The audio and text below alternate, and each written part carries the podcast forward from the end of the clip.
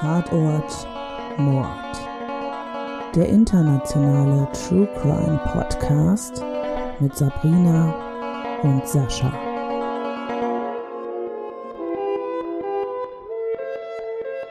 Hallo und herzlich willkommen zu unserer neunten Folge unseres Podcasts Tatort Mord. Ich bin Sabrina. Ich bin der Sascha. Ja, und ähm, jetzt sind wir schon bei der neunten Folge, Sascha. Das muss natürlich gefeiert werden. Deswegen schütte ich mir jetzt erstmal einen leckeren Weißwein ein. Ui. Der Vino Blanco. Mm. Ich knall mir eine ordentliche Kamille rein. Ja, muss ja auch mal sein. Obwohl, das ist jetzt schon die dritte äh, äh, Folge in Folge, dass du kein Alkohol trinkst, Sascha. Das finde ich Muss, auf der einen Seite jetzt outen? Finde ich auf der einen Seite sehr lobenswert. Ich finde, du übernimmst hier auch die äh, Vorbildsrolle. lieber nicht. Lieber nicht. So. Genau, ich würde sagen, wir fangen mal an. Jo.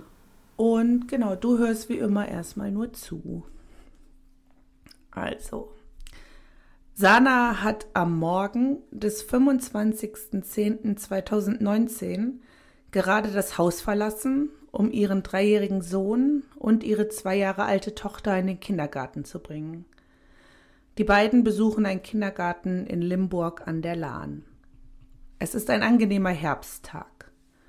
Als Sana ihre Kinder in die Hände der Erzieher übergeben hat, macht sie sich auf den Rückweg. Sie schiebt also den Doppelkinderwagen vor sich her, als sie plötzlich, völlig unerwartet, ein Auto von hinten erfasst. Das Auto hat um die 90 Stundenkilometer auf dem Tacho und rast ungebremst in die Mutter. Das Auto raste gegen eine Hauswand und Sana prallte hinter dem Auto auf. Wer war diese junge Frau und wie konnte es zu diesem tragischen Unfall kommen?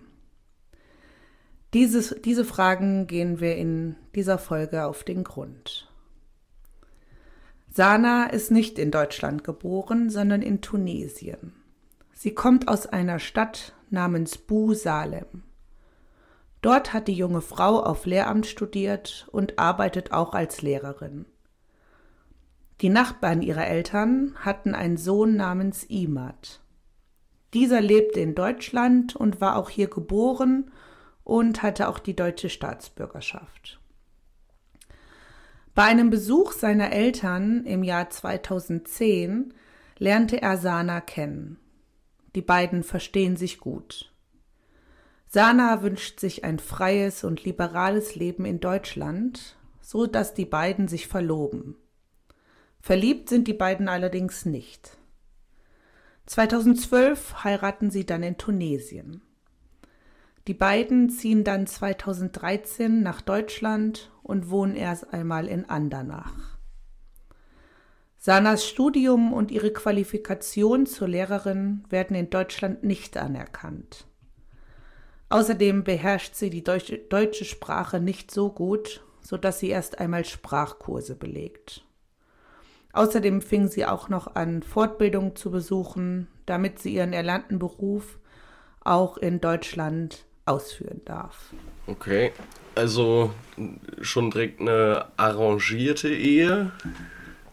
Hm, könnte man meinen. Es wird aber immer betont, dass es sich hierbei nicht um eine arrangierte Ehe handelt. Okay, ja gut, dann ist schon mal schwierig zu verstehen, warum, wenn die Ehe nicht so. Also die kennen sich ja dann am Ende nicht wirklich, ne? Wenn sie halt in Tunesien mhm. lebt, er in Deutschland und naja, also ich würde das einfach mal ganz dreist unterstellen. Ob das so ist oder mhm. nicht, äh, ist ja egal. ja, genau. Ja. Und dann, ich glaube, das ist so mit das Bitterste, wenn du, wenn du nach Deutschland kommst, aus irgendeinem anderen Land, dass, ähm, dass du halt ähm, viele Hürden hast, deinen dein Job nochmal auszuführen die sprachliche Barriere, ja. klar, das, das macht auch Sinn, dass man natürlich, wenn man in Deutschland in einer deutschen Schule unterrichtet, dass man das auch in Deutsch macht. Ähm, mhm. Aber fachlich ist es am Ende ja nichts anderes. Also vielleicht ein bisschen anders ja. vom Lehrplan und, und, und. Aber dass man da. Ja, aber nichts, was man sich nicht aneignen könnte, ja, ne? Genau, weil du, wenn du zum Beispiel auf Lehramt studierst, also in Deutschland, wahrscheinlich wird das in Europa ziemlich ähnlich sein, dann ähm, lernst du ja ein Vielfaches dessen, was du dann den Schülern überhaupt beibringst. Also du machst Integralberechnungen, um am Ende Grundschülern plus minus mal geteilt beizubringen. Von daher ja. Finde ich das immer ein bisschen albern, dass man sich da fachtheoretisch halt nochmal ähm, ja, prüfen lassen muss, also eine Zertifizierung oder sowas machen muss, eine Anerkennung zu bekommen. Ich fände es ja. cool, wenn man einfach ähm, sicherstellt, dass das Sprachniveau auf einem vernünftigen Level ist und dass man dann sagt, ja, okay, fachlich, ähm, du hast studiert, du hast da deinen Studienabschluss, ähm, wir, wir stellen ihn jetzt nicht in Frage, weil ja. du, du musst es halt einfach am Ende quasi nochmal machen. Und, ja, aber das hört man so oft, ne? Auch Ärzte, die irgendwie aus dem Ausland kommen, dass das hier einfach nicht anerkannt wird. Ja, ja. Ähm, dann, dann fangen Ärzte an, irgendwie irgendwelche Nebenjobs zu machen, damit sie sich dann ja. ihre Zertifizierung leisten können, weil sie dann nochmal ein, zwei Semester studieren müssen und Prüfungen ablegen müssen und sowas. Das ist schon hart. Und wenn man jetzt überlegt, du machst jetzt hier in Deutschland zum Beispiel deinen Führerschein, also damit man da irgendwie einen Bezug hm. zu hat dann gehst du in ein anderes Land und dann so, ja, okay, sie fahren seit 20 Jahren Auto, ähm, hier zählt mhm. das aber nicht, mach mal die Prüfung neu. Das ist doch komplett albern. Ja. Ja, ja das stimmt. Naja, aber so ist es leider. Mhm, genau, also die macht also Durchkurse und die ist sprachlich also auch sehr gewandt, weil die ähm, hat nämlich, war nämlich auch Französischlehrerin. Das heißt, Sprachen fallen ihr nicht schwer zu erlernen, genau. Es gibt dann auch immer wieder Nachfragen von der Familie, wann die beiden denn nun endlich Nachwuchs bekommen. Und auch bei den Eheleuten führt das Ausbleiben einer Schwangerschaft zu Diskussionen und Streit. Dann endlich im Sommer 2015 glätten sich die Wogen. Sana ist schwanger und bekommt ein Jung. Kurz darauf, im Juni 2017, wird dann das zweite Kind geboren. Es ist ein Mädchen. Sana hat auch nun eine Anstellung an der Volkshochschule als Dozentin gefunden. Die vierköpfige Familie kauft sich ein Haus in Nickenich. Das ist ein Ort so circa sieben Kilometer von Andernach entfernt.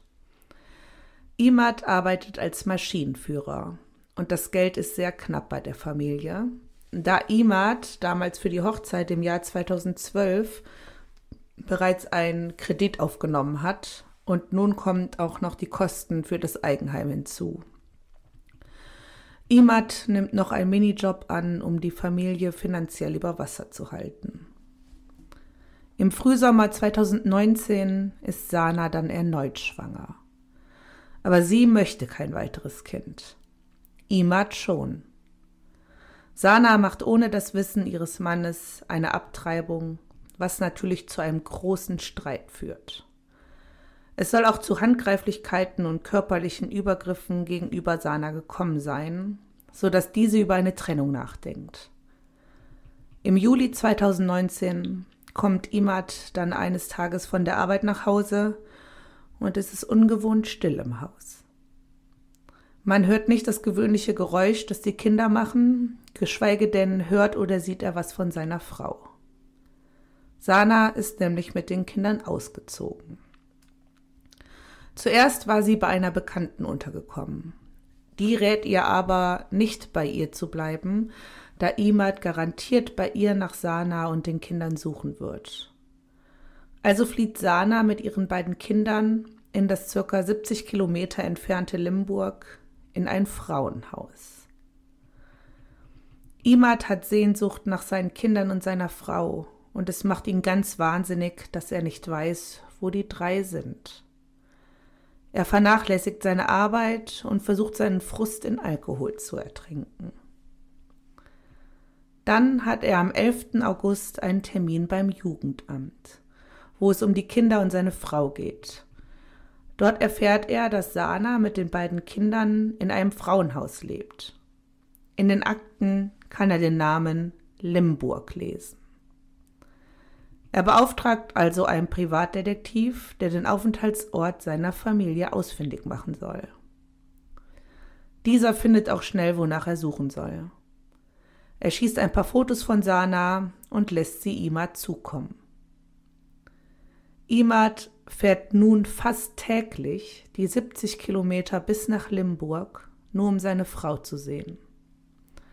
Irgendwann wartet er auch vor dem Frauenhaus, bis Sana herauskommt und beginnt mit ihr zu reden und sie zu bitten, mit den Kindern nach Hause zu kommen. Sana zeigt ihren Mann daraufhin bei der Polizei an und erwirkt ein Kontaktverbot. Also erstmal ziemlich, ziemlich stark, dass sie ähm, so schnell sich dann auch getrennt hat, nachdem ähm, er übergriffig wurde. Also wenn man sonst solche Geschichten hört, zieht sich das ja oft über Jahre. Ich frage mich, wie, wie ist er denn an diese Akte jetzt gekommen? Also der hatte einen Termin beim Jugendamt. Ja. Ähm, da, äh, da, hat er halt erfahren, dass ähm, seine Frau mit den Kindern im Frauenhaus sitzt.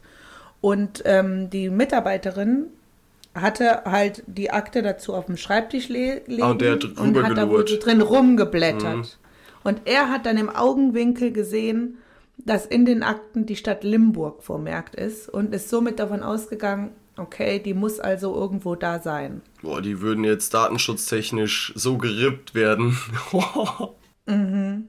Weil die Frauenhäuser, Frauenhäuser weiß man ja nicht, wo die sich befinden, aus gutem Grund, ne? Genau aus solchen Gründen nämlich. Weil man geht ja dahin, um nicht mit dem Mann oder Lebenspartner ähm, konfrontiert zu werden. Ja. Genau. Also mich stört es ja schon von Anfang an. Du hast ja explizit gesagt, die haben jetzt nicht irgendwie ähm, sich geliebt oder irgend sowas und deshalb mhm. geheiratet. Mhm. Da habe ich jetzt gerade eben nochmal drüber nachgedacht. Und ähm, es gibt ja auch das Konzept, dass man quasi so kumpelmäßig einfach ähm, eine Ehe eingeht, auch mit Kindern und Pipapo. Mhm. Und das kann wohl auch gut funktionieren. Ja, ja, ich glaube, das heißt irgendwie Co-Parenting oder so. Also, ja, dass man sowas. beide wünschen sich Kinder und erfüllen sich quasi gegenseitig den Wunsch. Ja, finde ich jetzt auch nicht schlimm, muss ich sagen. Warum nicht, ne? Heikel finde ja. ich, also einmal, dass er quasi observiert, ja, immer mhm. wieder äh, dahin fährt, ausfindig macht, wo das Frauenhaus ist und dann halt auch so dreist ist, direkt vor diesem Haus seine Frau abzufangen. Ja, ich finde das auch, ich finde das absolut dreist, dass er einfach den Wunsch seiner Frau, die er ja angeblich so sehr vermisst, nicht einfach akzeptieren kann. Ja.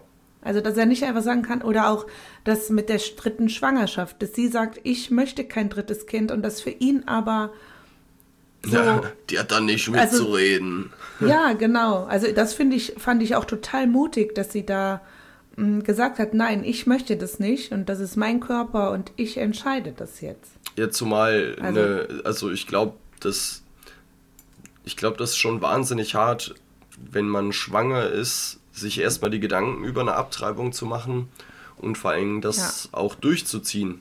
Weil dann ist rum. Ja. Also dann, dann hast du schon mal abgetrieben. Das ist ja, ja. also ich glaube, das ist Und es schon ist ja Belastung. auch jetzt nicht leicht in Deutschland, ne? Ja. Es ist ja nach wie vor eine Straftat in Deutschland. Dafür zu Deswegen werben. musst du ja unheimlich, nee, auch die Abtreibung Echt? generell. Du musst ja, un, ja, du musst unheimlich viele Aufklärungsgespräche machen, bevor das durchgeführt. Also du kannst nicht sagen, ich möchte abtreiben und dann wird das gemacht. Ja, musst, ja, ja, das ist klar. Ähm, ja zu Beratungsstellen.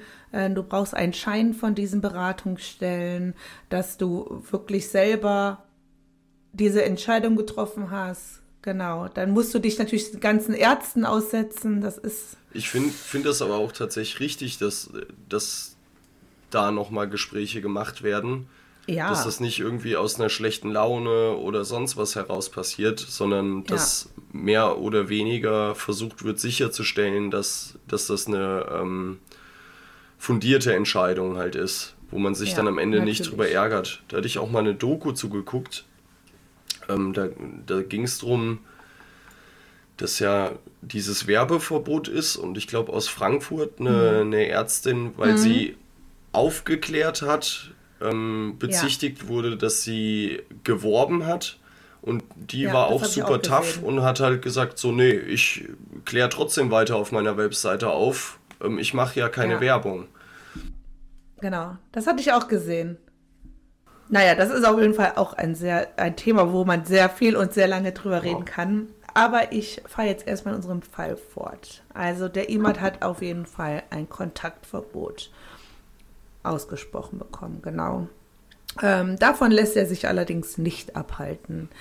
Er fährt weiter beinahe täglich bis nach Limburg und wartet manchmal stundenlang auf Sana. Langsam aber sicher wird Imad klar, dass Sana es ernst meint und nicht mehr mit den Kindern zu ihm zurückkommen wird. Am 21. Oktober steht Imad verkleidet mit einer Perücke und mit einer geladenen Schreckschusswaffe vor der Kita der Kinder. Er ist hier, um seine Kinder zu entführen. Allerdings sieht er letztlich von seinem Plan ab. Am 24. Oktober, also drei Tage später, mietet sich Imad ein Audi A6 Avant. Das ist so ein Kombi und hat ziemlich viel Ziemlich PS. dicker Kombi. Also der ist auch ziemlich, ziemlich schwer. Ich glaube, zwei Tonnen oder so hat er tatsächlich schon. Ähm, er fährt schon früh morgens mit dem gemieteten Auto nach Limburg. Bei sich hat er eine geladene Schreckschusswaffe, eine Axt, zwei Küchenbeile, drei Messer, Pfefferspray, Klebeband, Einweghandschuhe, Bart und Perücke. Imad parkt den Audi in der Nähe des Bahnhofs. Er beobachtet, wie Sana um 8.07 Uhr mit den Doppelkinderwagen in die Hospitalstraße geht. Er fährt eine Runde in dem nahegelegenen Kreisverkehr, dann parkt er wieder ein. Dann sieht er, wie Sana zurückkommt.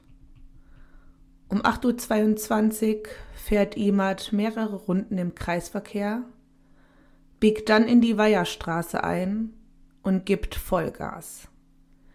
Innerhalb von fünf Sekunden beschleunigt der Audi von 44 km/h auf 89 km/h. Er rast ungebremst auf seine Ehefrau zu. Sana wird von hinten von dem Auto erfasst und wird 22,5 Meter weit nach vorne geschleudert. Ihr Körper berührt und verdreht dabei Verkehrsschilder, die in 3,6 Meter Höhe an einer Straßenlaterne angebracht sind. Das Auto rast ungebremst weiter durch den Metallzaun des Parkplatzes der Kreishandwerkerschaft und kracht mit hohem Tempo in ein altes Gebäude. Sana fliegt gegen die Heckklappe und bleibt leblos hinter dem Auto liegen. Zwei Zeugen, die hierbei von einem tragischen Verkehrsunfall ausgehen, rennen zu dem Auto. Sie ziehen den eingeklemmten Imad durch die Beifahrertür aus dem Autofrack. Imad scheint nahezu unverletzt. Er sammelt sich einen kurzen Moment und zielt dann mit der Schreckschusswaffe auf die beiden Männer. Die beiden rennen natürlich voller Angst davon. Und das, was jetzt passiert, wurde von Augenzeugen mit einem Handy gefilmt und kursierte einige Zeit im Internet.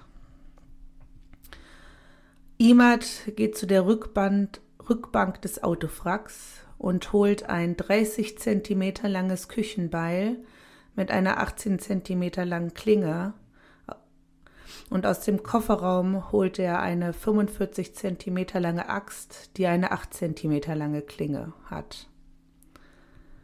Imad schlägt mit diesen Dingen insgesamt 18 Mal auf den Kopf und Hals von Sana ein. Diese wird dabei fast enthauptet.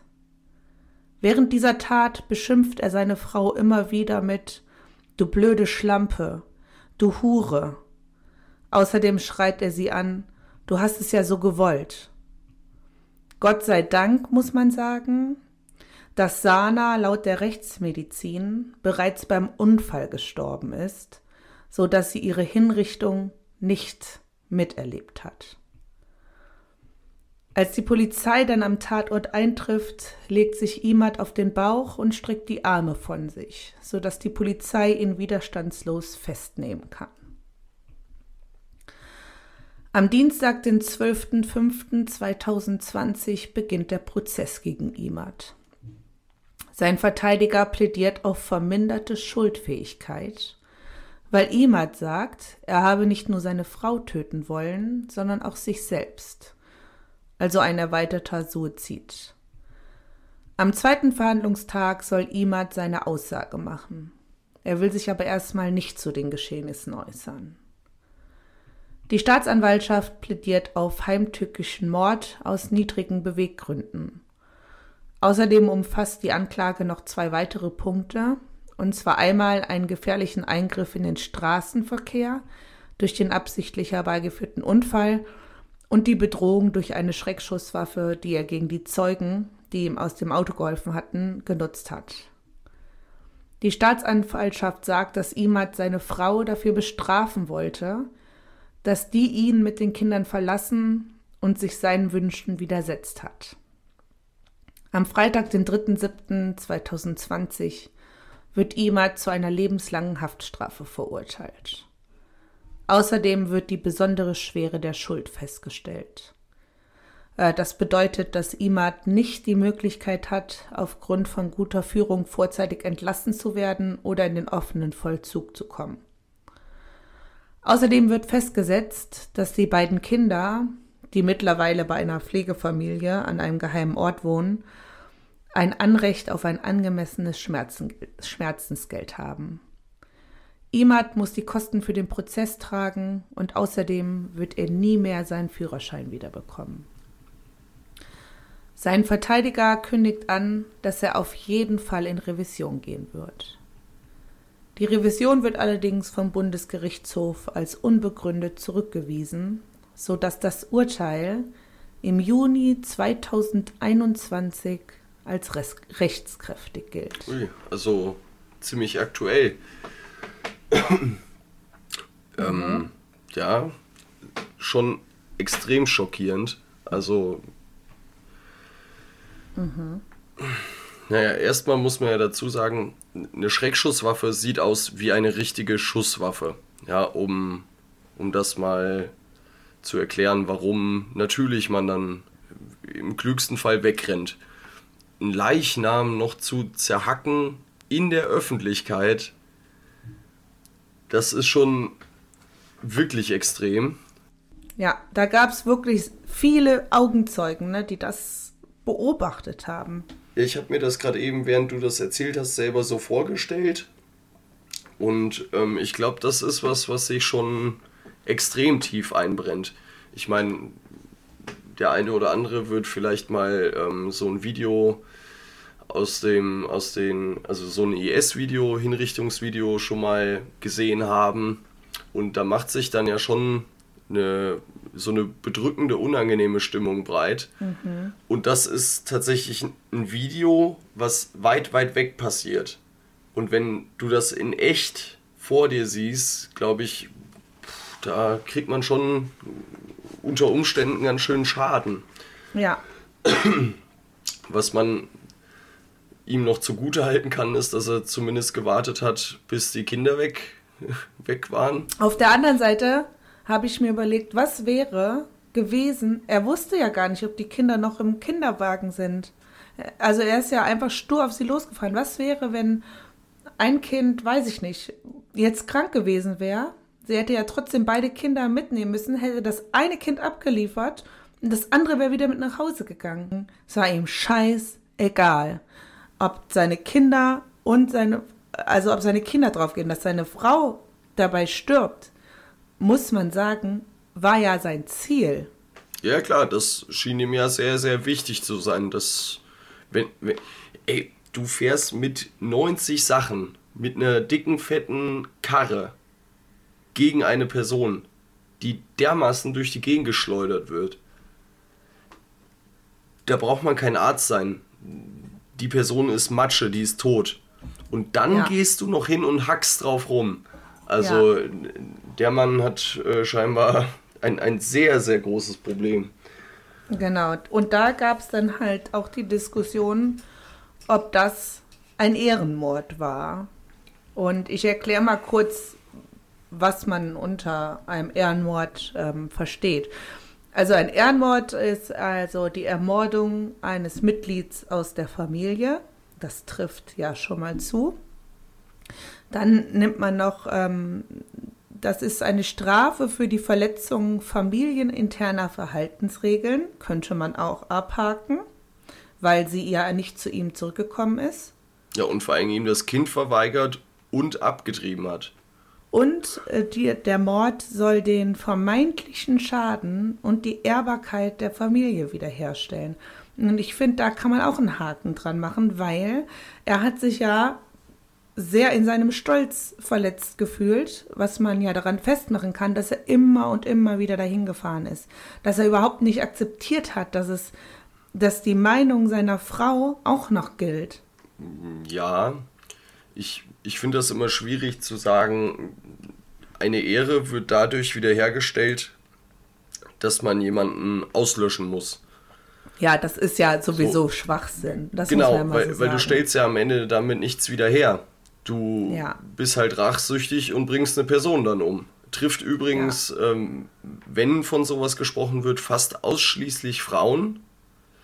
Weil, genau, ähm, dazu habe ich auch noch was. Ja. Genau, weil Frauen scheinbar ähm, in den Familiensitten deutlich mehr falsch machen können als der Mann.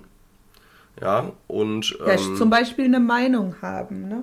Ja, das geht da schon mal gar nicht. An. Also, wo kommen wir denn da hin? Am Ende wählen Frauen noch. Das wird ja ganz schlimm. ja. so albern, echt. Ja, genau. Ich habe nämlich hier noch, also es gibt offiziell, ähm, also es gibt keine offizielle Statistik, wie viele Ehrenmorde weltweit begangen werden, weil einfach die Dunkelziffer viel zu hoch ist. Aber die UNO geht davon aus, dass ähm, jedes Jahr so ungefähr 5000 Mädchen und Frauen in mindestens 14 verschiedenen Ländern ermordet werden.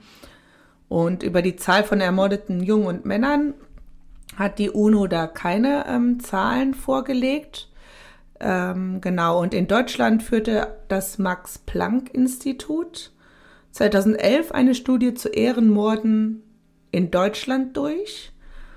Und dabei wurden 78 Taten untersucht. Und das Ergebnis war, dass 93 äh, Prozent der Täter männlich waren. 7 Prozent der Täter waren weiblich. Und von den Opfern waren 43 Prozent männlich und 57 Prozent weiblich. Und dann kommen wir auch schon zum nächsten Punkt, nämlich ob da ein Zusammenhang mit dem Migrationshintergrund besteht. Weil wenn man von Ehrenmord redet, ähm, hat man ja eigentlich direkt ein Bild davon im Kopf, was für ein Mensch mit welchem Migrationshintergrund sowas begangen hat. Und da hat die Auswertung ergeben, dass 91 Prozent der Täter und Täterinnen nicht in Deutschland geboren wurden und keine deutsche Staatsangehörigkeit besaßen. Und 9 Prozent waren Migranten der zweiten Generation, also in Deutschland geboren, so wie Imad. Genau, und da kommen wir dann halt zu der Frage, wie wichtig ist das das uns in den Medien mitgeteilt wird oder wie wichtig erscheint uns selber das, ähm, welche Herkunft der Täter hat. Weil hier bei dem Fall war das ganz interessant. Der Imad war ja in Deutschland geboren und hatte die deutsche Staatsbürgerschaft. Und ähm, dieses Video war ja im Internet zu sehen. Und die Polizei hat als erste Pressemitteilung rausgegeben, dass ein deutscher Staatsbürger halt seine Frau überfahren und hingerichtet hat. Und die Leute haben immer weiter nachgefragt, wie ist die Herkunft von diesem Mann? Was ich auch interessant finde, also warum ist das für uns so wichtig, zu wissen, welche Herkunft hat der Täter. Und irgendwann hat die Polizei dann, ich, ich glaube, getwittert haben die das tatsächlich, dass es sich hierbei um einen deutschen Staatsbürger handelt. Also die haben. Da ist er ja auch. Ich, also. Ja, ist, genau, ist er ja auch. Genau. Aber das ist halt so interessant. Also warum ist das für uns vermeintlich so wichtig, zu erfahren, woher die Eltern des Täters kommen? Das ist ziemlich schwierig. Also ich finde das meistens ziemlich ätzend, wenn ähm, eine Nationalität erwähnt wird, weil das oft nach meinem Gefühl oft gemacht wird, um eine Tat zu instrumentalisieren. Und genau, ähm, ja. Das sehe ich auch häufig, häufig dann in Social Media irgendwo, ähm, dass viele rechte Gruppen tatsächlich anfangen, also Leute, die, die tendenziell eher rechts sind. Ja, ich habe so welche in der Liste. Man muss seine Feinde kennen. Ähm, und und ähm, das, das wird dann immer benutzt. Ja, so von wegen, hier schau mal, ganz häufig ist das mit, mit, im Kontext von Flüchtlingen passiert. Da ist ja auch nicht wichtig, wo kommen die jetzt her, sondern es sind Flüchtlinge. Ganz, ganz schlimm, alle alle. so. Alle, und, ja, ist so, und, alle. Ähm, da, da denke ich mir. Also ist natürlich nicht so, wollte ich sagen. Das war nicht ernst gemeint von mir. Wenn man Ironie erklärt, äh, na egal. Vielleicht haben wir auch ein paar Hörer, die das nicht verstoffwechselt kriegen. Genau diese Problematik mit dem Instrumentalisieren dann und Meinungsmache bzw. Hetzen gegen ähm, Personengruppen wenn aber, wenn der Ronny seine Perle kaputt kloppt, dann ist es uninteressant, ob das ein Deutscher ist. So, also man, ja. man kann das im Zweifel durchziehen, dass man jede Tat tatsächlich auch dokumentiert mit Nationalität. Ähm, das kann man machen. Mir wäre es jetzt ehrlich gesagt unwichtig eben um halt ja. keinen Spielraum zu lassen, dass es instrumentalisiert wird. Oder man macht es halt so, man teilt nie eine Nationalität mit. Ich, ich finde es halt blöd, dass ja. da gibt so eine, so eine Zeitung, die wird sehr häufig gekauft in, äh, gekauft in Deutschland und ähm, hm. die sind da Spitzenreiter drin. Ich weiß, was du meinst. Und die, die wollen damit halt einfach nur triggern. Die wo wollen Meinung machen mhm. und ähm, das gelingt denen damit halt auch gut und die sind auch einfach dafür bekannt zu provozieren. Das heißt, du erhöhst deine Verkaufsrate einfach nur, weil du ähm, Hetze machst. Also eine, eine, eine aufregende ja, genau. Schlagzeile, ja, die reißerisch klingt, wird natürlich mhm. mehr gekauft. Das ist wie mhm. wenn auf dem Spiegel zum Beispiel ja. Hitler drauf ist, steigen die Verkaufszahlen. So, und das, das machen ja. die sich halt ähm, zugute und ich finde, für jo Journalismus ist es halt ein bisschen arm. Ja, weil, aber da geht es ja eigentlich nicht drum, ähm, Sachen bzw. Schlagzeilen möglicherweise so darzustellen, dass es so viele Leute verärgert, dass sie es kaufen müssen, um den Artikel zu lesen, der dann im Zweifel gar nicht viel mit dieser Schlagzeile zu tun hat. So, ich, ich finde, ja. das ist so ein Problem. Ja, und ich finde, dass ähm, dieses, das, das passiert auch ganz oft im Alltag, dass ähm, ich hatte letztens zum Beispiel ein Gespräch mit jemandem, der mir erzählte, ja, und dann bin ich da langgelaufen und dann war an der Straße Sperrmüll und dann war da so eine ausländische Familie, die haben sich alles genommen von dem Sperrmüll. Und dann dachte ich so, warum ist das jetzt wichtig, mir mitzuteilen, dass diese Familie augenscheinlich aus dem Ausland kommt. Warum kann man nicht sagen, da war eine Familie und die hat sich alles mitgenommen? Also das scheint so vielen Menschen so wichtig zu sein. Oder auch wenn jemand besonders laut ist oder die Kinder besonders schlecht hören, dann sagt man nicht, boah, da war eine Familie, ey, die Kinder haben sich gar nicht benommen, die haben die ganze Zeit rumgeschrien, sondern dann wird oft gesagt, oh, da war da eine türkische oder arabische Familie, die Kinder haben sich überhaupt nicht benommen. Dann denke ich immer, das ist doch schon Alltagsrassismus. Ja, definitiv. Also, Vor allem wird mit zweierlei Maß aber gemessen. bei vielen, der aber bei vielen nicht bewusst passiert. Ja, ja, das steckt halt in vielen Leuten drin, einfach so. Und das gibt man ja auch seinen Kindern unbewusst weiter, diese Abstufung von Nationalitäten. Ja, man, man, sagt ja nicht, da war die deutsche Familie und hat was vom Sperrmüll weggenommen, genau, weil dann ist es eine normale gesagt. Familie. Ja, ja. und das finde ich ganz furchtbar. Und wenn jemand so anfängt, mir was zu erzählen, dann entweder ich höre gar nicht mehr zu oder wenn ich sehr viel Lust und Motivation habe, greife ich das Thema auf und versucht es zu erklären, was mich daran stört und warum man das einfach lassen sollte. Aber manchmal fühlt man sich in dieser Aufklärungsarbeit auch so ausgelaugt, weil das. Ja, es so gibt Leute, da lohnt sich einfach nicht. Zielführend es lohnt ist. sich nicht bei, ja. bei, bei, manchen Leuten. Ja, ja ich habe noch eine äh, Geschichte, die mich damals schock, total schockiert hat. Das war vor ein oder zwei Jahren.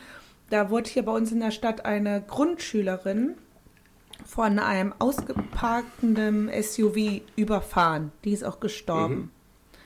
Dann kam halt die Diskussion auf, muss man seine Kinder bis vor die Schule fahren und so weiter mhm. und so fort.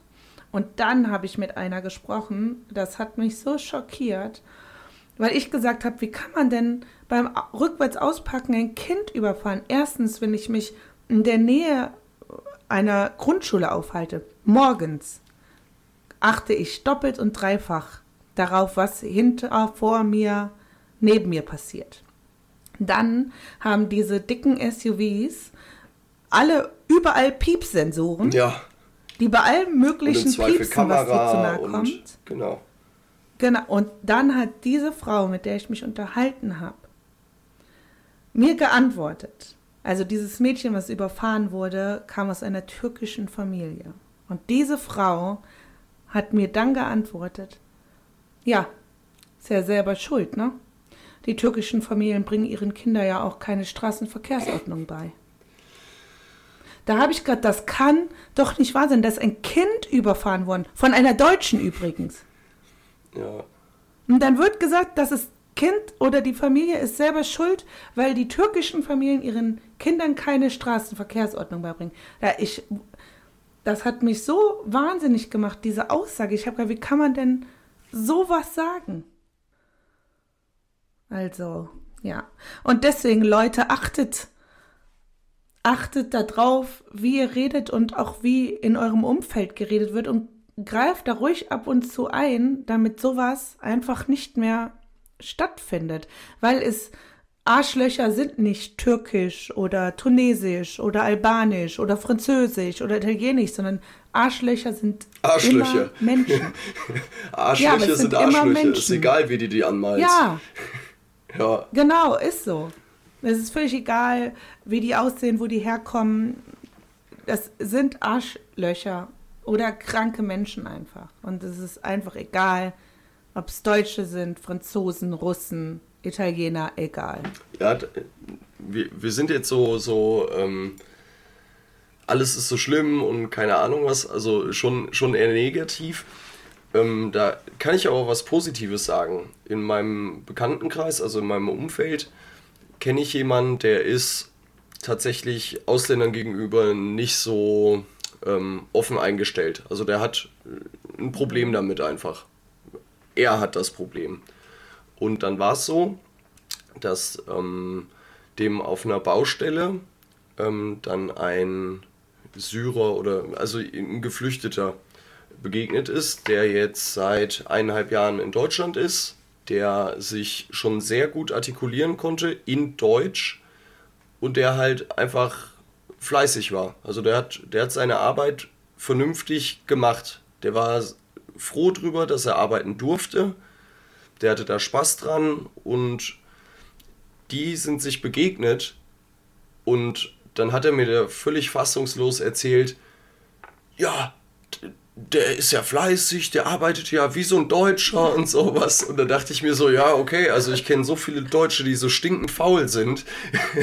so, mhm. aber es gibt halt auch, ähm, ich möchte damit sagen, dass, dass Leute tatsächlich auch nochmal, wenn sie schon in ihrem Kopf so eine Denke haben, trotzdem nochmal einen Schalter umlegen können, wenn sie wollen und wahrnehmen können, das sind ja ganz normale Menschen. Da gibt's Fleißige bei, da Ja. gibt's Faule bei, da gibt's nette Leute, da gibt's Trottel, gibt's Arschlöcher dabei. So, und, und das fand ich eigentlich ziemlich cool, auch dass, dass er mir das dann so ähm, erzählt hat und dass es für ihn auch so eindrucksvoll war.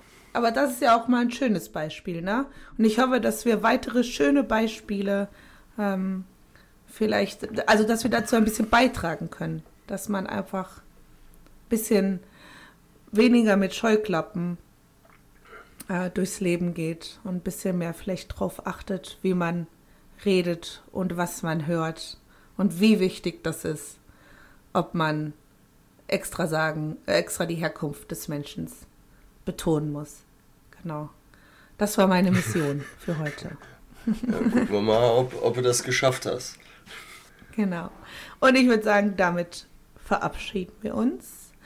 Und ähm, genau, nächste Folge ist unsere zehnte Folge und da erwartet euch dann eine kleine Überraschung. Also bis zum nächsten Mal. Oh, kriege ich dann Kuchen? Tschüss. Oh. Nein. Na gut, tschüss. Tschüss. Tatort Mord. Der internationale True Crime Podcast mit Sabrina und Sascha.